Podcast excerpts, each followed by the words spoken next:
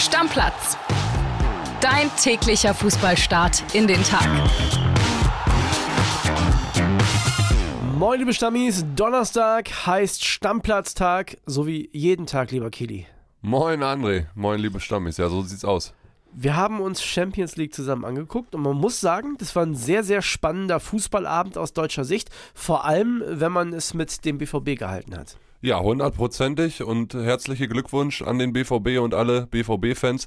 1 zu 0 zu gewinnen bei Newcastle United, die ja vor zwei, drei Wochen PSG da wirklich in heimischer Spielstätte maximal auseinandergenommen haben. Ja. Ist ein mega Erfolg, würde ich sagen. Klar auch mit viel Dusel. Einige würden jetzt sagen, der berühmte Bayern-Dusel, der war auch Dortmund huldig, aber du musst dieses Spiel da erstmal gewinnen, wenn du siehst, wer gefehlt hat. Riasen, Brand vorm Spiel ausgefallen, Chan nach 30, 35 Minuten verletzt runter. Mal gucken, wie schlimm es bei dem ist. Dann mit einem starken Kobel und mit einem guten Schlotterbeck, der das Tor eigentlich im Alleingang vorbereitet von den Matcher. Warte mal, bevor war du zu viel erzählst, hier, Jonas Ortmann war ja da. Also wir oh, haben ja, ja Bildreporter okay. hingeschickt. Ich wollte nicht zu viel vorwegnehmen. Ich würde sagen, wir hören mal rein. Hallo André, was für ein Finish! Was für ein Spiel! Borussia Dortmund gewinnt 1 zu 0 in Newcastle. Entscheidet ja das erste Euro-Endspiel, so haben wir geschrieben, für sich. Gewinnt beim schwierigen, in vielen schwierigen Stadion hier St. James Park. Die ersten 20 Minuten haben gebebt. Ja, unfassbar laut hier die Unterstützung für Newcastle in der ersten Champions League-Saison seit 21 Jahren. Ja, wir sitzen hier vorne im Regen in der ersten Reihe, sind klatschnass, genauso wie die Spieler auf dem Rasen. Es regnet in Strömen. Aber am Ende war es eine ganz starke Leistung von Georg Kobel hinten drin, der drei Dinger rausholt. Es war etwas Glück. Zweimal die Latte, gerade in der Schlussphase, in der letzten Minute. Latte, Linie, raus. Edin Terzic hat hier ganz tief durchgepustet, in seine Faust, ja, gebetet fast schon. Weil das ist auf jeden Fall ein ganz großes Stück von ihm. Und ja, auch Felix Metscher zahlt nämlich zurück. Der 30 Millionen Mann vom VfB Wolfsburg erzielt das goldene Tor hier in Newcastle. Hier geht man jetzt ja, mit ganz breiter Brust. Am Sonntag fährt man nach Frankfurt und ist in der Champions League auch jetzt wieder voll dabei.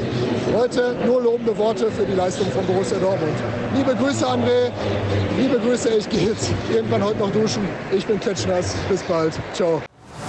Der Jonas, Mitleid habe ich nicht. Gestern hat er sich noch gefreut übers Wetter. Ja, wenn er klitschnass ist, braucht er nicht mehr duschen gehen. Ne? Aber das war ja, und ich kenne Jonas ja auch schon länger, ein emotionaler äh, Jonas Ortmann und äh, den es auch nicht so häufig. Das zeigt auch, dass dieses Spiel zum Mitreißen war und es war es auch. Der BVB sehr, sehr gut angefangen, gerade die ersten 20 Minuten. Dann so einen kleinen Bruch drin. Das Tor zur Führung kommt eigentlich so fast wie aus dem Nichts, aber es macht Schlotterbeck sehr, sehr gut. Generell, ich hatte schon äh, während des Spiels zu dir gesagt, Schlotterbeck seit der Nicht-Nominierung durch Julian Nagelsmann für die Nationalmannschaft sehr gut dabei. Jetzt ja. mal wieder ein Tor vorbereitet echt richtig stark und ein Matcher auch, der zurückgezahlt hat. Und klar, Kobel ist die Lebensversicherung hinten drin. Und die Latte. Die Latte war ihn hold, wirklich. Also man kann sagen, eine sehr, sehr ordentliche erste Halbzeit und ein sehr überragend starker Kobel in der zweiten Halbzeit reichen dem BVB zum Sieg. Und im St. James Park, da lege ich mich mal fest, der AC Mailand wird da nicht einfach so gewinnen. Nein. Und der BVB, wenn wir uns das angucken jetzt, nach der Hinrunde der Champions League auf Platz 2,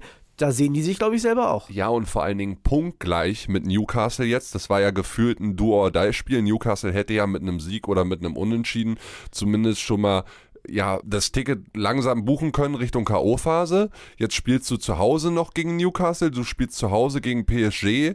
Da kannst du beide Spiele gewinnen. Du solltest mindestens eins davon holen.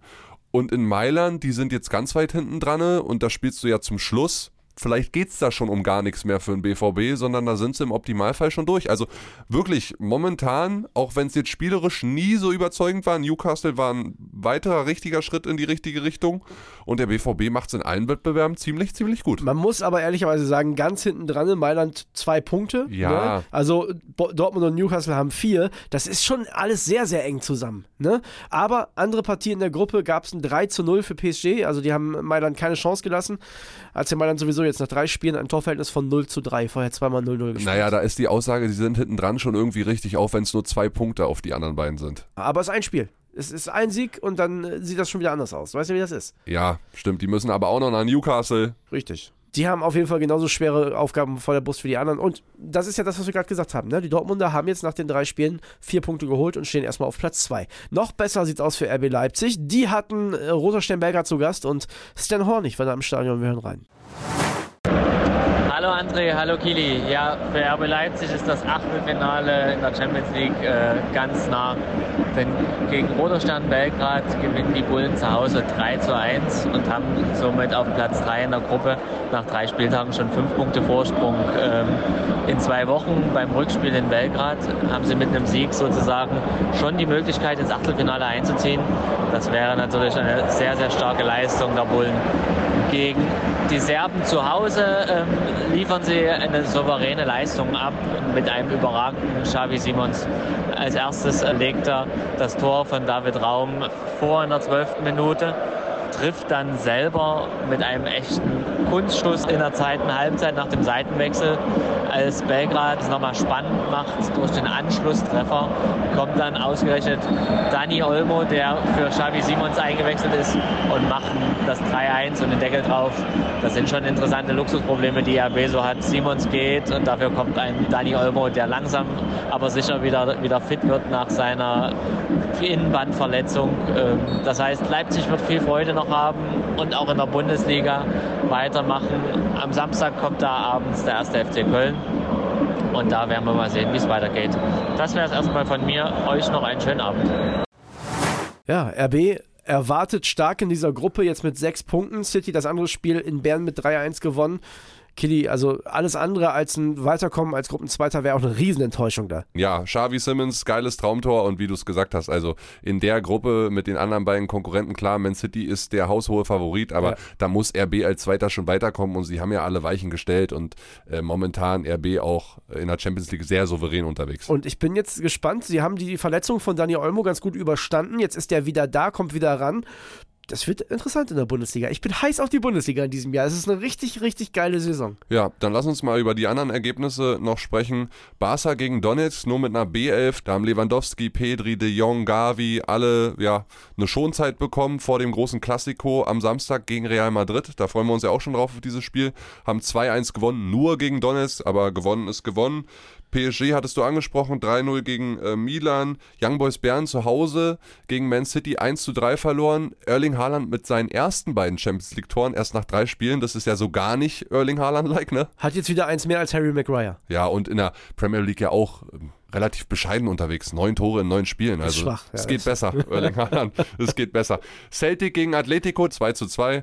Antwerpen gegen Porto 1 zu 4 und Feyenoord gegen Lazio in dem frühen Mittwochabendspiel 3 zu 1. Ja, bei Feyenoord hat man gesehen, ne, kaum ist der Jiménez wieder zurück, läuft das da vorne. Also ja. Feyenoord ist, glaube ich, auch in der Gruppe in dieser Saison nicht zu unterschätzen. Ganz im Gegenteil, sind nach den ersten drei Spielen sogar Erster ja. in, in, der Gruppe mit Atletico, Lazio und Celtic. Also ja, Feyenoord sehr gut unterwegs und im Gegensatz dazu dazu läuft es ja bei Ajax sehr, sehr schlecht. Ja. Das ist richtig. Äh, auch in der Liga geht es da wirklich drunter und drüber bei Ajax Amsterdam. Wir haben noch mehr europäischen Fußball heute, Kitty. Wollen wir mal anfangen mit der Europa League. Da haben wir zwei deutsche Spiele. Zum einen muss Freiburg nach Serbien 1845. Kitty, sprich mal bitte den Namen einmal aus. FK Baka Tobola. Habe ich auch noch nie gehört, sind aktuell Dritter in der serbischen Liga hinter den großen Hauptstadtclubs Partisan und Roter Stern Belgrad. Letzten drei Spiele aber sieglos für die Truppe. Und immerhin aber einen Punkt gegen Olympiakos geholt. Immerhin, genau. Sehr interessant bei diesem Club ist, dass der ungarische Ministerpräsident Viktor Orban einer der Hauptgeldgeber dieses Clubs ist. Des serbischen Clubs? Ja, weil dort in dieser Region wohl auch viele Ungarn leben ah. und er dafür so ein bisschen Wahlwerbung quasi macht. Also habe ich bei der Recherche über den Club gelesen. Ansonsten nichts wahnsinnig auffällig an diesem Club. Also da sollte Freiburg schon gewinnen, zumal Olympiakos ja im Parallelspiel gegen West Ham spielt und sollte es alles normal laufen, Freiburg gewinnt, Olympiakos verliert, dann sind schon fünf Punkte Punkte Vorsprung und dann ist das Überwintern in der Europa League so ziemlich gesichert für den SC Freiburg. Das andere Spiel ist das Spiel der beiden Mannschaften der Stunde aus Gruppe H und da muss man ein bisschen schmunzeln, denn das ist Bayer Leverkusen gegen Karabakh Akdam. Den Namen hat man schon öfter gehört im europäischen Fußball mittlerweile. Ja. Beide sechs Punkte, also beide äh, die ersten beiden Spiele gewonnen. Leverkusen Torverhältnis 6 zu 1 und Karabakh Akdam natürlich zweimal 1-0 standesgemäß, also 2 zu 0. Ja, Karabakh momentan Zweiter in deren Liga in Aserbaidschan. Ich habe mal den Kader so ein bisschen durchgeguckt. Der einzige, der Bundesliga-Kenner noch was sagt, ist der André Lunev. Das ist der einstige zweite Torwart von Bayer Leverkusen. Von der, Leverkusen, Genau, ja. der ist im Sommer dorthin gewechselt, hat einen Marktwert von 1,2 Millionen. Also das ist der Spieler mit dem höchsten Marktwert bei Karabakh. Das zeigt euch schon, glaube ich, äh, die Dimension in diesem Spiel. Ja, es sind trotzdem Punktgleichstand Aber Leverkusen sollte dieses Spiel schon deutlich gewinnen, zumal ja Xavi Alonso berühmten Besuch auf der Tribüne hat. Sein Vater ist da, selbst ja eine riesen Fußballlegende in Spanien, dreimal Meister gewesen, WM-Teilnehmer 82. Und sein Bruder ist auch am Start. Ist das erste Mal, dass ja jetzt die beiden männlichen Teile der Familie dann auch im Stadion mal sind bei Xavi. Ich bin mir sicher, das gibt eine heftige Rotation. Also wie ja auch zuletzt schon immer mal wieder gesehen in der Europa League. Ich glaube, dass der auf vier, fünf Positionen wechseln wird. Kann durchaus passieren. Auf jeden Fall ist ja klar, dass Kova wieder im Kasten stehen wird für Hadrecki. Hat sich so ein bisschen bewährt in der Europa League-Kampagne von Leverkusen. Und ich bin mir auch ziemlich sicher, dass wir dieses Mal Patrick Schick von der Bank aus sehen werden. In Wolfsburg hat es ja bei dem Spiel, was relativ eng war, so ein bisschen der Spielverlauf verhindert, eine Einwechslung. Da hatte Schabi ihm aber schon 15, 20 Minuten zugetraut. Ich denke, dass wir den heute mindestens schon 30 sehen werden. Können wir vorstellen, ja. ja. Und ist ja auch gut für Leverkusen, wenn die einen zweiten Topstürmer haben. Also tatsächlich läuft es auch für die, ne, ähnlich wie bei Leipzig, ziemlich, ziemlich gut. Lass uns noch gucken auf das letzte Spiel in der Conference League. Eintracht Frankfurt gegen HJK Helsinki. Die Frankfurter haben ja eins gewonnen, eins verloren bis jetzt. Helsinki einen Punkt geholt in der Gruppe. Das ist eigentlich ein Pflichtsieg für die Eintracht. Hundertprozentig Mario Götze zurück im Kader, nachdem ja seine Tochter geboren ist. Glückwunsch an der Stelle nochmal. Genau, Glückwunsch an der Stelle nochmal. Ich habe mir mal ein bisschen die Saison von Helsinki angeguckt. In Finnland läuft ja die Saison übers Kalenderjahr. Die haben also ja. schon 27 Spiele in den Beinen, spielen gerade die Playoff-Runde, haben die letzten beiden aber auch äh, verloren, sind dort punktgleich mit einem direkten Konkurrenten. Also da ist die Meisterschaft auch noch nicht entschieden und auch da kein einziger Spieler mit einem Marktwert über eine Million. Also auch das sollte Eintracht Frankfurt zu Hause dann locker easy gewinnen. Und die Eintracht ja zuletzt mit zwei Bundesligasiegen in Folge. Ne? Die haben gegen Heidenheim gewonnen und in Hoffenheim muss erstmal machen. kaum gerechnet haben. Ja, ne? muss man, muss man ehrlicherweise sagen. Also da kann ich mir vorstellen, dass da vielleicht so ein bisschen der Knoten geplatzt ist und dann sollte es auf jeden Fall auch da nur Formsache sein zu Hause gegen Helsinki. Ja, ein Thema haben wir noch, Killy, worüber wir heute reden wollen, denn das ist uns gestern aufgeploppt. Äh, Falki hat es gemeldet. Jamal Musiala. Da haben natürlich große Clubs großes Interesse.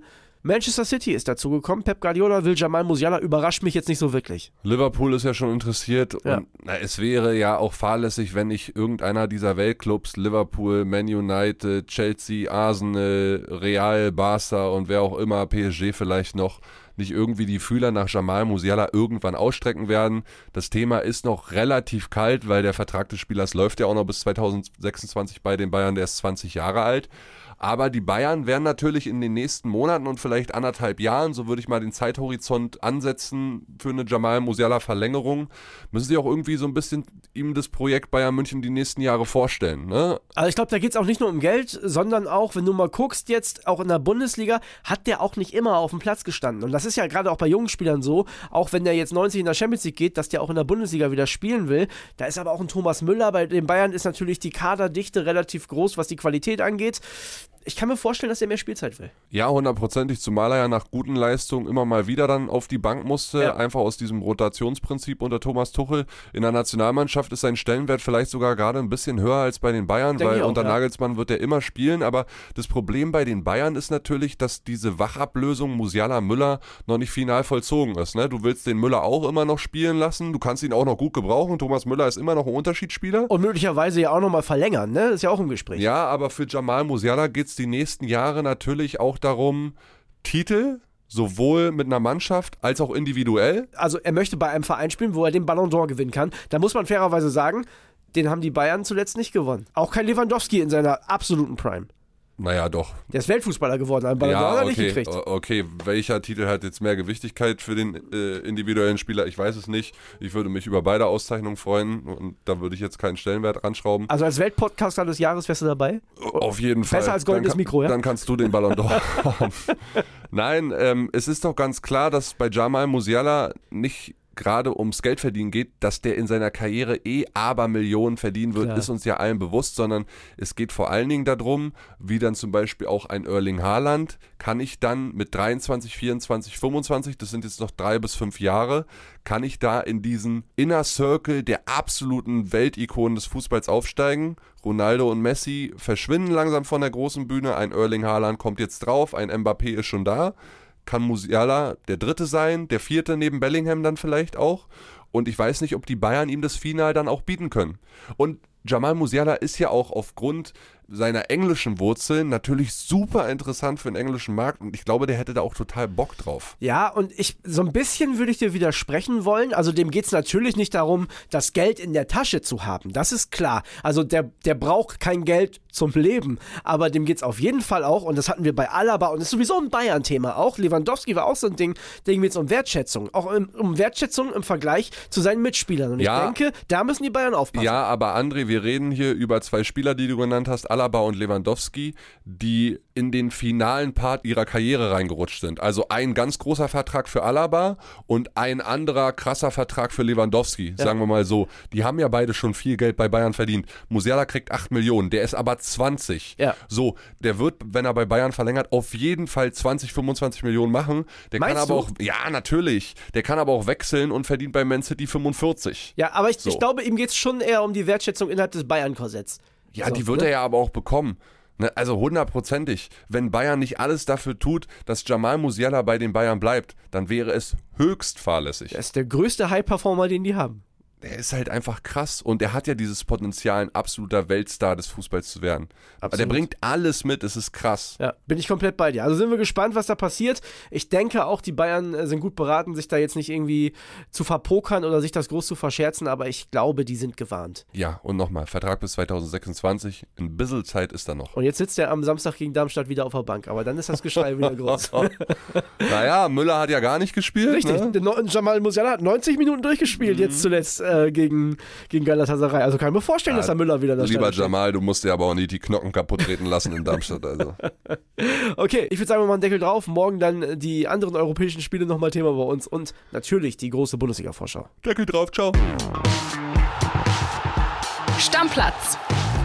Dein täglicher Fußballstart in den Tag.